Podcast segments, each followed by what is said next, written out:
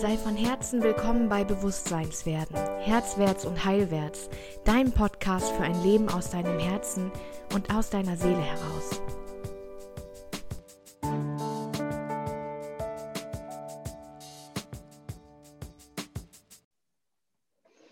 Ja, herzlich willkommen im Podcast Herzwärts und Heilwärts. Ihr seht, ich bin zu zweit. Ich bin zu zweit. Vielleicht seht ihr es auch nicht, weil ihr es nur hört, aber dann wisst ihr es jetzt. Ich bin nicht alleine heute. ihr seid ja Interviews von mir schon gewohnt und ich interviewe einfach generell jeden, der sich bereit erklärt, der was Interessantes macht, wo ich sage, wow, spannend, erzähl mir mehr davon. Und vor allem in der Reihe Traumleben. Ihr wisst ja, auch das ist in meinem Podcast immer wieder ein Thema. Und vor allem in dieser Reihe geht es ja um Menschen, die ihr Traumleben an einem anderen Ort aufgebaut haben als Deutschland oder als der Ort, wo sie geboren sind. Und vor mir, links neben mir tatsächlich im Bild sitzt Katja Rode-Lule.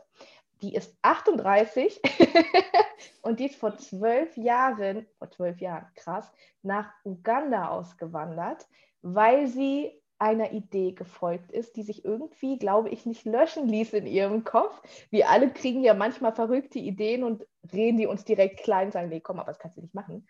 Und dann gibt es eben manche Menschen, die machen es doch. Und ich möchte unbedingt heute erfahren, warum Katja rübergegangen ist. Ich weiß, dass du, Katja, heute eine Kinderhilfsorganisation in Uganda aufgebaut hast und leitest. Und ja, lass uns einfach mal drüber sprechen. Schön, dass du hier bist. Ja, vielen Dank, dass ich hier sein darf. Total schön. Ähm, lass uns doch mal, magst, magst du vielleicht einfach mal gerade kurz erzählen, du bist ja gerade nicht in Uganda, jetzt gerade bist du in Deutschland, was auch der einzige Grund für diese super Internetverbindung ist, die wir dann direkt auch mal ausnutzen mussten für unser Interview. Ähm, jetzt gerade, ähm, wie geht's dir gerade? Wo bist du gerade? Wie ist deine Situation gerade? Ja, gerne. Ähm, mir geht es total gut. Ähm, ich bin gerade in Hildesheim bei meinen Eltern zu Besuch und genieße mal den Winter, der ja nicht nur Winter hier ist, aber äh, genieße mal ein bisschen mehr Kälte gerade. Äh, in, Deut in Deutschland ist es kälter natürlich als in Uganda und ich habe gerade ähm, einen Shop online gestellt für unsere Organisation und ja, damit geht es mir richtig gut. Voll cool. Ähm, ja, genau, in die Organisation. Ich glaube, wir müssen direkt da, ich dachte, wir machen eine, Soft Entry, aber ich glaube, wir müssen direkt da rein. Ich liebe ja Menschen, die sich um die Erde kümmern und, und um alle, die es einfach nicht so gut getroffen haben wie wir. Ne? Und da bist du ja nun, also ich nenne dich dauernd, immer wenn ich das Gefühl habe, es braucht Powerfrauen auf der Welt, die sagen, ich habe eine Idee und ich mache was dagegen. Wann hat das bei dir angefangen, dass du gesagt hast, oder wie war das, dass du gesagt hast, ich glaube, ich muss mal mich dafür einsetzen jetzt, ich muss jetzt mal losgehen? Ähm, ja, ich hatte schon ganz schön lange eine Idee, dass ich mal nach Afrika gehen möchte und ich habe mich alleine überhaupt nicht getraut. Und deswegen habe ich es immer wieder aufgeschoben und aufgeschoben. Nach dem Studium wollte ich es dann machen und habe dann erstmal doch mein Anerkennungsjahr gemacht. Und irgendwann habe ich so gedacht, ich bin 25, wenn ich jetzt nicht gehe, mache ich es eh nicht. Und dann habe ich es gemacht. Also dieser Ruf wurde immer lauter sozusagen. Uganda war eher ein Zufall und das war etwas, was ich bezahlen konnte und bin dann in eine Kinderhilfsorganisation gekommen, wo ich Praktikum gemacht habe und war in einer ähm, Gastfamilie untergebracht. Und ja. Ähm, Was hast du studiert? Sozialpädagogik. Okay. Also es ähm, passt auch gut. Ja, auf jeden Fall. kein, kein 180-Grad-Break da drin. ähm, als du das erste Mal dort warst, ähm, wie magst du uns mal so ein bisschen mitnehmen? Also wie waren deine ersten Eindrücke? Warst du überrascht? Hattest du es so erwartet? Was, hat, was war ganz neu? Was war total äh, merkwürdig vielleicht für dich? Ähm, ja, also ich hatte schon irgendwie Angst am Anfang. Ich war erst vielleicht total aufgeregt und als ich dann am Flughafen saß und für ein halbes Jahr nach Uganda gehen wollte, sollte, war ich so, oh Gott, was mache ich denn da überhaupt? Das war keine gute Idee. und dann war ich dort und äh, das hielt auch erstmal an. Ich hatte einen echten Kulturschock. Ähm, also irgendwie war ich so dieses Deutsche gewohnt, diese Pünktlichkeit und dieses komm, zack, zack, wir machen jetzt mal was. Und in Uganda habe ich das erstmal so wahrgenommen, ja, wenn du keine Lust hast, dann machst du das halt morgen. Oder, ach, es regnet gerade, das wird jetzt nichts. Und da musste ich mich echt erstmal dran gewöhnen. ja. Wie war, ähm, wie war deine Gastfamilie so? Also wie, ähm, magst du vielleicht auch ein bisschen, äh, wie, wie können wir uns das vorstellen? Also wie sehen Gastfamilien aus, wo man in Uganda äh, im Praktikum untergebracht ist? Ähm, also meine Gastfamilie, die hatte schon total viele Jahre Volontäre und das war so normal, das fließt so. da kommt wieder neuer und da kommt eine neue und wir lassen die mal so. Und äh, am Anfang habe ich so gedacht, äh, ich werde hier gar nicht irgendwie aufgefangen, mich, um mich kümmert sich irgendwie keiner, morgens ist gar kein Frühstück auf dem Tisch, was soll ich denn jetzt machen? Ich habe mich gar nicht getraut, in irgendwelche Zimmer zu gehen und mal Hallo zu sagen. Und ähm, ja, das war schon ungewohnt.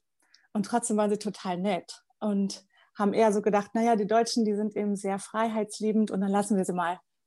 Genau. Und äh, da springen auch immer gerne viele Kinder rum in der Familie, ob das jetzt die eigenen Kinder sind oder die Nachbarkinder oder die, ähm, die Neffen. ähm, und die Kinder sind natürlich immer sehr aufgeschlossen und waren ständig in meinem Zimmer. Manchmal war es mir zu viel am Anfang. Mhm. Ähm, aber dann ist das für den Kontaktaufbau auch ziemlich gut. Ja, voll. Ja. Wie war es mit Sprachbarriere? Ähm, wie habt ihr euch verständigt? In Uganda ist die Amtssprache Englisch. Und also das war jetzt schon mal für mich auch ein, ähm, ein Muss. Ich wollte jetzt nicht noch eine andere Sprache lernen. Ich fand Englisch schon relativ schwer am Anfang. Und der Akzent ist natürlich ganz anders. Ich habe mich oft gefragt, sprechen die hier gerade Englisch oder ist das eine andere Sprache? Also ich habe es nicht verstanden. das war mir sehr unangenehm. ähm, hat ungefähr zwei Wochen gedauert und dann hat man sich dran gewöhnt. Ja, ja krass.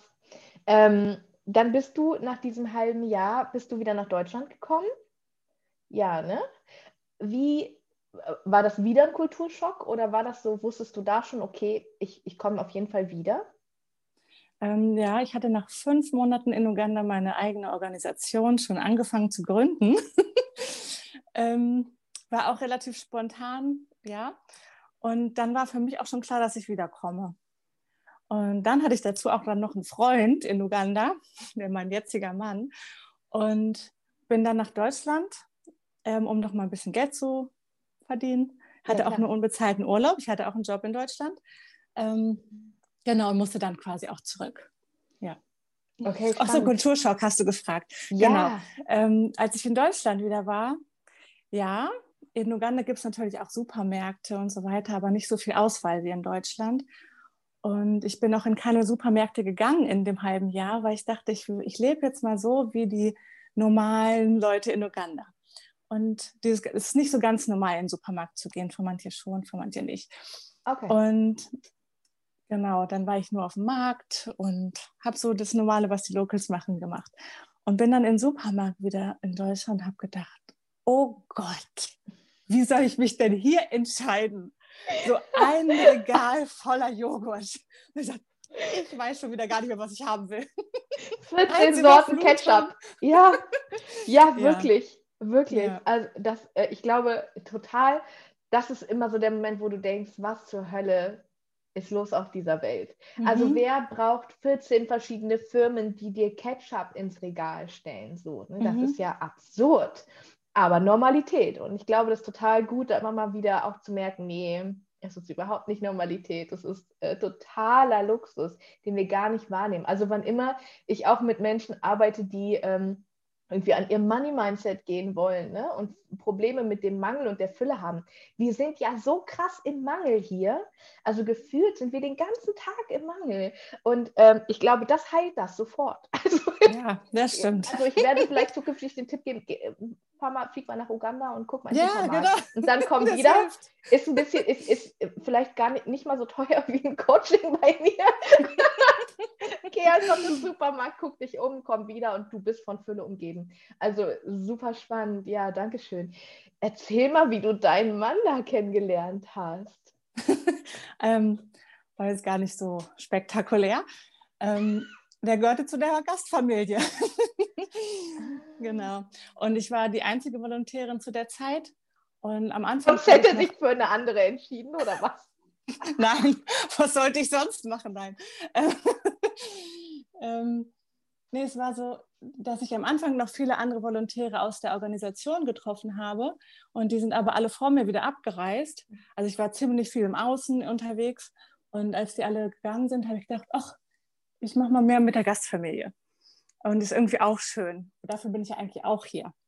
Und ja, dann haben wir öfter mal Filme zusammen geguckt. Und für mich war es dann erst ein Punkt, nett fand ich ihn ja schon immer und gut aussehend auch, aber für mich war dann erst der Punkt, als ich die Organisation so angefangen habe zu gründen und für mich das so einen Sinn ergab, dass ich ja auch eine Beziehung eingehen kann, wenn ich eh wiederkomme. Genau. Okay. Ja, auf jeden Fall, auf jeden Fall. Ähm, macht man sich ja schon noch Gedanken drüber. Ne? Ist ja nicht irgendwie immer so ein, so ein anderthalb Stunden Flug, so, ne? Sondern, ja. Mh, hm, Zwölf. Ja. ja. Wie, also jetzt lebst du in Uganda und ähm, wie sieht dein Alltag da so aus? Also welche Inhalte, ähm, womit verbringst du den ganzen Tag deinen, deinen Tag? Ähm, ja, auch ziemlich unterschiedlich eigentlich. Also ich mache es immer sehr viel auch für mich. Äh, Fange ich immer gleich morgens mit an, äh, meditiere und tanze. Routine. genau. Geil. Ähm, und manchmal mache ich Yoga, manchmal auch erst später mit den anderen. Also im Moment ist ja Corona-Zeit und bei uns in Uganda schon seit einem Jahr keine Schule. Und wow. wir leben mit ein paar Kindern zusammen. Die meisten unterstützen wir aber aus den Familien raus. Die dürfen auch nicht mehr gerade zu uns kommen. Ähm, wir sind aber bei uns zu Hause zu neun beziehungsweise zehnt. Und ähm, natürlich machen wir auch viel zusammen, spielen mal was zusammen. Ähm, ich bin eher so die Basteltante. wir machen dann zusammen Ketten oder basteln uns was Schönes, genau. Dann haben Ach, wir dafür Workshops. auch den Shop. Genau. Mhm. Und der unterstützt dann gleich wieder die Kinderhilfsorganisation. Ne? Mega geil. Müssen ja. wir auf jeden Fall verlinken ähm, mhm. in, in äh, den Shownotes. Voll, voll. Du sagst, ihr unterstützt die Familien raus. Ähm, mhm. Aus welchen aus welchen Verhältnissen kommt. Also wenn ich jetzt ein normal deutscher Bürger bin oder ich als Lehrerin mir angucke, welche Kinder in Deutschland wegen Verwahrlosung aus Familien rausgenommen werden, ähm, inwiefern ist die Skala da eine ganz andere? Also wie sieht eine Familie aus, die da unterstützt wird? Und an welchen Kriterien macht ihr das fest? Ähm, also die Familien leben auch in extremer Armut. Also erstmal ist Uganda ohnehin eines der ärmsten Länder der Welt. Und im Grunde könnte man jeden zweiten Dritten unterstützen. Ähm, und dann kostet eben die Schule Geld, was jetzt für uns nicht sonderlich viel ist in Deutschland, aber für Uganda eben viel Geld ist. Wie viel ist das und, umgerechnet? Ähm, kann man auch immer ganz schlecht sagen, weil es natürlich auch riesengroße Unterschiede gibt. Die meisten Schulen sind privat und da können Sie den Satz so hoch oder so niedrig legen, wie sie möchten. Ähm, kommt ein bisschen auf die Bildung an, wie, wichtig die eben ist oder wie gut man sie haben möchte. Wir nehmen natürlich nicht das teuerste, weil wir unterstützen. Ähm, und manchmal auch nicht das Allergünstigste, wenn man so merkt, die Lehrer kommen da gar nicht zum Beispiel. Oder, ähm, das genau. wäre schon, schon auch ein Grund, das dann nicht zu nehmen. Nee, genau. Ja, also ähm, wir nehmen auch so das Übliche, was man bei Kinderhilfsorganisationen Organisation kennt, 30 Euro im Monat für eine Patenschaft. Und dann mhm. kriegen die Kinder auch Essen in der Schule. Die Schule geht immer relativ lange. Ne? Mhm. Ähm, und werden eben, also die Schulgebühren werden bezahlt. Die tragen ja auch Schuluniformen. Und manchmal haben sie auch kein Geld für Schuhe. Da müssen auch spezielle Schuhe für gekauft werden, so ganz schicke schwarze Schuhe. Und ja, also zurück zu der Frage. Mhm. Ähm, das ist auch gar nicht so einfach natürlich ähm, herauszufinden, in welcher Armut sie leben. Das wollen sie natürlich nicht unbedingt sagen oder erzählen es und können es aber auch gar nicht nachweisen, weil es auch nicht in Uganda so dieses Einwohnermeldeamt ähm, gibt, ja, wo man steht, ja hier, ich bin arbeitslos.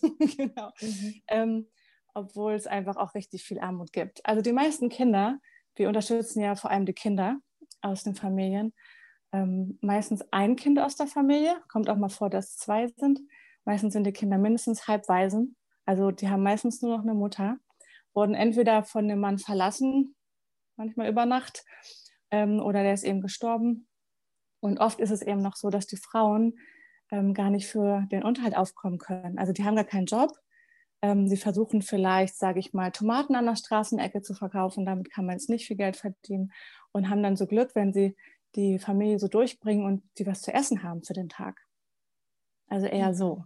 Mhm. Genau. Und dann unterstützen wir im Grunde immer aus unserer Region. Das heißt, wir kennen die dann die Familie, ähm, gehen dann da auch mal ähm, erstmal noch mal hin zu denen und gucken so, was die Nachbarn so sagen. Und dann, also wir machen schon so ein bisschen Research vorher. Mhm. Genau. Ähm, und dann sagen wir auch, welche Schule wir unterstützen. Und manche sagen dann, nee, auf die günstige Schule wollte ich mein Kind nicht schicken. unterstützen wir eben auch nicht. Ähm, und was wir eben gemerkt haben, dass es im Grunde, naja, ich sage jetzt nicht egal, aber im Grunde macht es nicht so viel aus, auf welche Schule sie gehen, wenn wir hinterher weiter unterstützen. Und bei uns können sie nach der Schule kommen, dann machen wir zusammen Hausaufgaben, dann spielen wir und, und reden noch mit den Kindern Englisch, damit sie Englisch besser lernen, weil sie in, in der Schule auf Englisch unterrichtet werden und viele verstehen einfach noch kein richtiges Englisch. Auch schwer. Ähm, und dadurch werden sie einfach richtig gut supported von uns. Mhm. Und dann mhm. schauen wir, wie es ihnen geht. Dann kriegen sie mal Klamotten bei uns. Und ähm, wenn man dann zum Beispiel sieht, oh, die waren noch nie beim Zahnarzt und da sollte man mal hingehen, dann können wir das auch bezahlen, wenn dafür nicht aufgekommen werden kann. Total toll. Ähm, wie sieht, ich habe mir eben aufgeschrieben, ähm, wie, wie, sieht Corona-Alltag in Uganda aus, aber das ist gerade so ein Hardcut. Ich würde dir gerne, glaube ich, die Frage äh, später nochmal stellen. Ähm, bei diesen,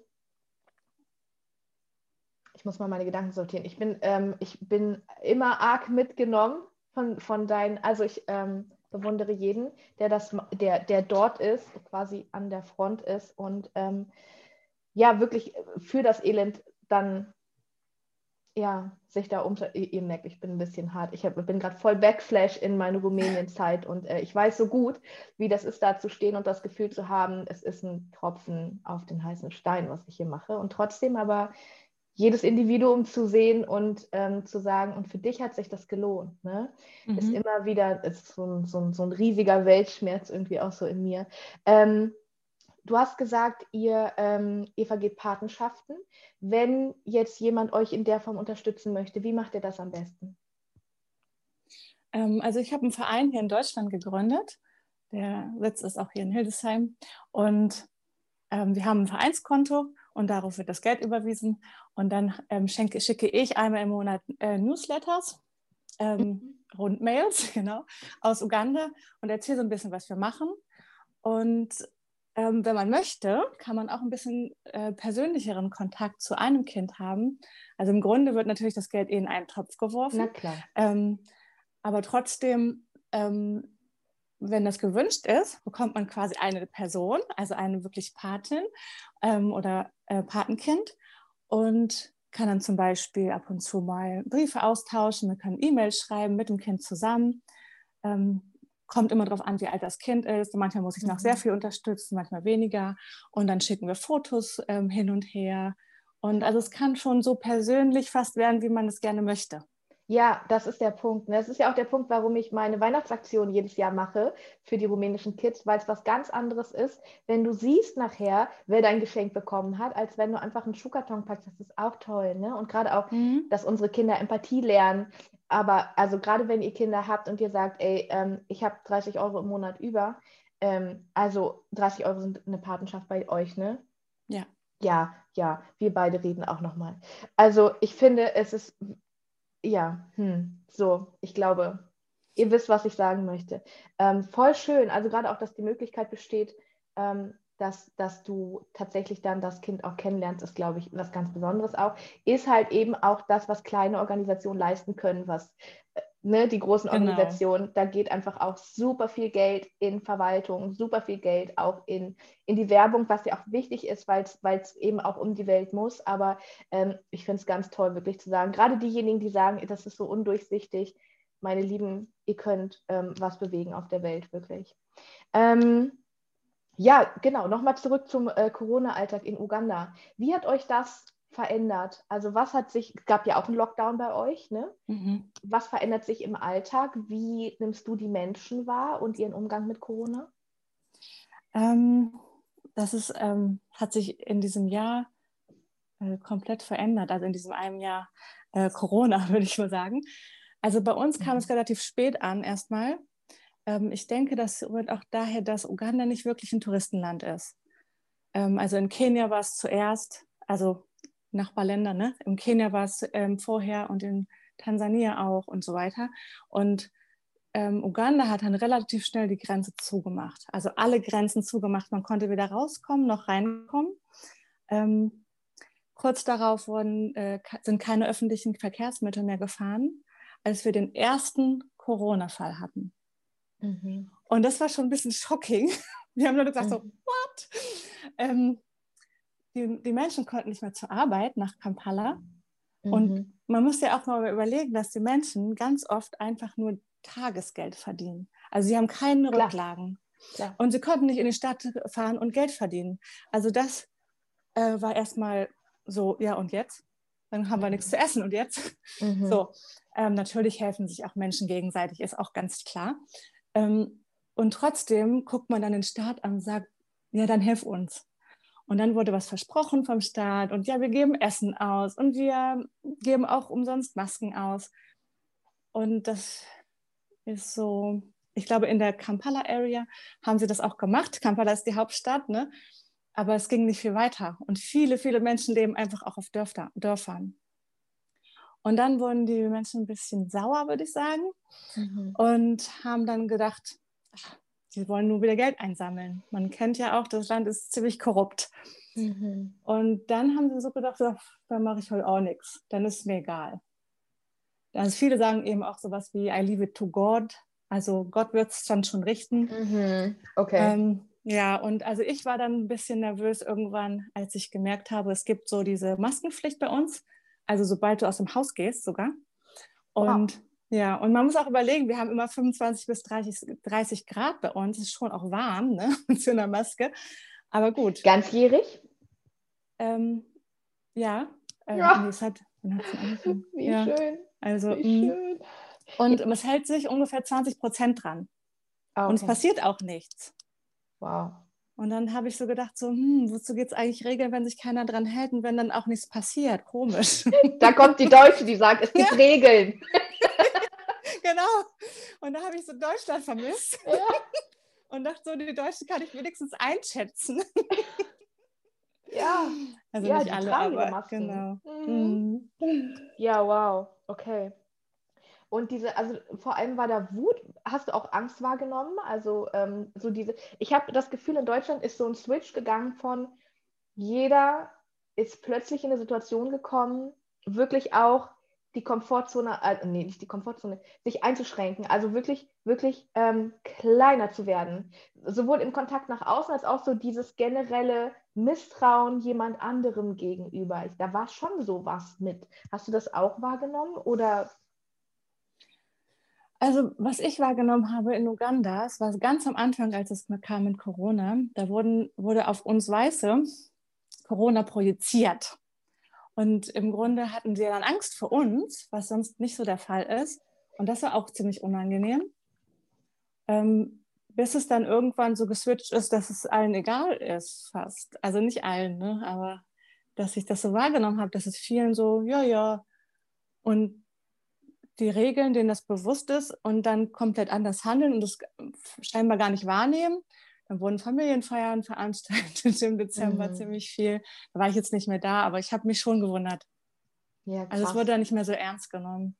Ja, ja. Aber man muss auch sagen, ne, in Uganda sind die Zahlen gerade, ich habe gerade gestern nochmal geschaut, ähm, insgesamt gab es 40.000 Infizierte.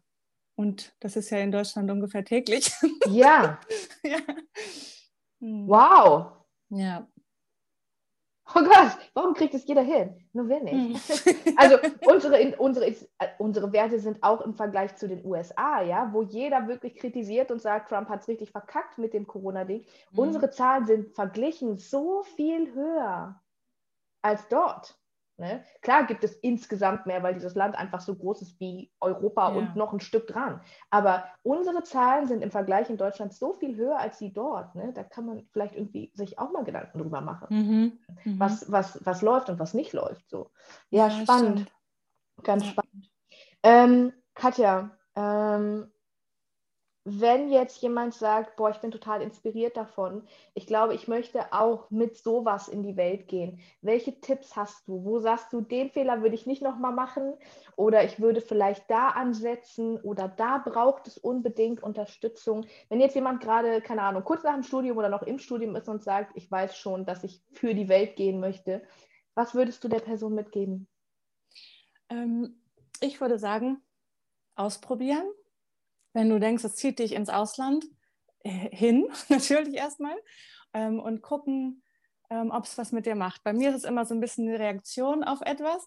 Also wie zum Beispiel, ich bin da und habe diese krasse Armut gesehen und ich war auch in den Slums und habe so gedacht, ich kann jetzt einfach nicht so wieder gehen. Es ging ja einfach nicht für mich und deswegen war es so völlig normal, hinterher was zu gründen. Ähm, Mhm. auch und ein zweiter Tipp ist, mach es nur, wenn du Unterstützung hast. Mach es nicht alleine. Also ich hätte es nicht hinbekommen, hätte ich nicht Unterstützung aus Uganda. Also ich habe das Mhm. nur mit dieser Family dort ähm, in Verbindung geschafft. Mhm. Ähm, sei dir bewusst, dass du ein bisschen kämpfen musst. kämpfen ist nicht so das tollste Wort, aber Dranbleiben. ähm, es, es, es prallen Kulturen aufeinander, ist einfach so. Und man muss so ein Zwischending finden irgendwann. Ich kann jetzt nicht sagen, jetzt wird alles Deutsch gemacht. Und man kann auch nicht sagen, so, ach, wir übersehen mal, dass da Deutsche mit bei sind und wir machen das nur ugandisch. So, ne? Und ganz viel reden natürlich. Kommunikation ist immer alles. Ja, Ja. voll. Ähm, total inspirierend. Ich danke dir. Ähm, siehst du dich in 20 Jahren in Uganda? Bist du da oder? Ähm, ja, also ich, ich bin mir ziemlich sicher, dass meine Base immer dort bleiben wird. Ähm, Im Moment bin ich auch noch an einem anderen kleinen Projekt, für was so ein bisschen was mit Spiritualität zu tun hat. Ähm, und ich habe auch gemerkt, ich vermisse Deutschland und versuche jetzt gerade so, so die Balance zu finden. Ähm, ein bisschen in Deutschland sein und sonst natürlich auch in Uganda. Und ich glaube, das ist gerade so das perfekte Leben für mich. Voll schön. Magst du ein bisschen über dein Spirit, da sind wir ja bei meinem Thema, über dein spirituelles Projekt sprechen? Ähm, ja, ich äh, habe vor, ein, ein Camp in Uganda zu bauen. Ein spirituelles Camp, also quasi das erste spirituelle Camp in Uganda. Yes! ja, und ähm, das heißt, es wird Omnirembe heißen. Ähm, das weiß ich schon. Es stehen auch schon zwei Häuser. Ich habe auch schon das Land. Und es ist einfach ein traumhaft schöner See in Uganda. Es ist der einzige Badesee dort.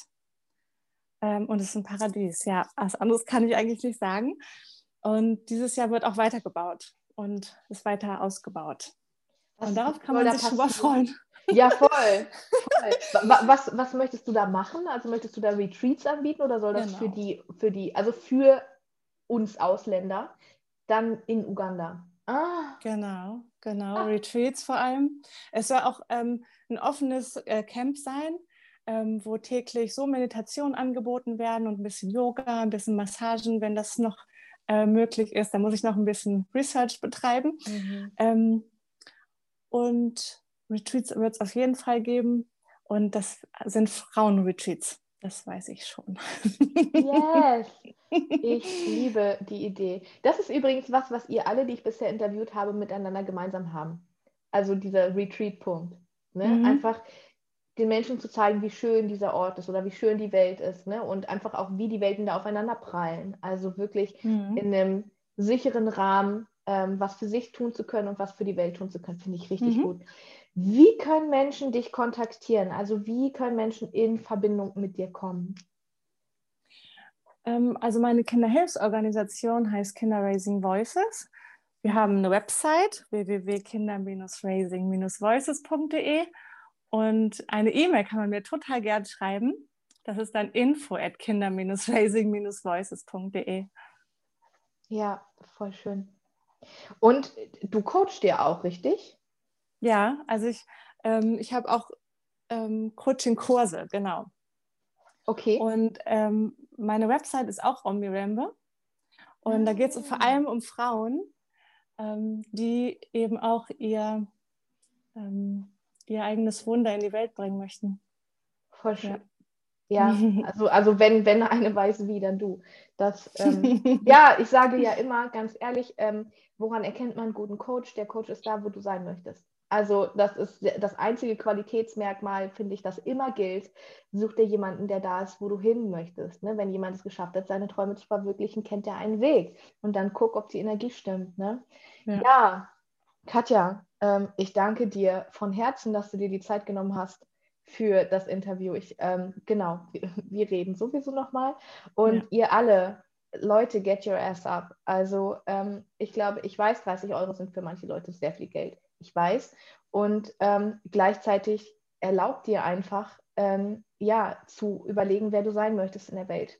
Also ne, möchtest du jemand sein, der ähm, großzügig ist, der sagt, ich kann wirken in meiner Größe mit einem kleinen Geldbetrag, ähm, ist das schon auch möglich. Und ähm, ja, ich danke dir für deine Zeit. Und äh, wir hören uns bald wieder ähm, sicherlich mit dieser Reihe. Wenn du auch jemand bist, der seinen Traum im Ausland verwirklicht hat, bitte kontaktiere mich, bitte, bitte. Ähm, per Mail, per Nachricht, ist mir völlig gleich.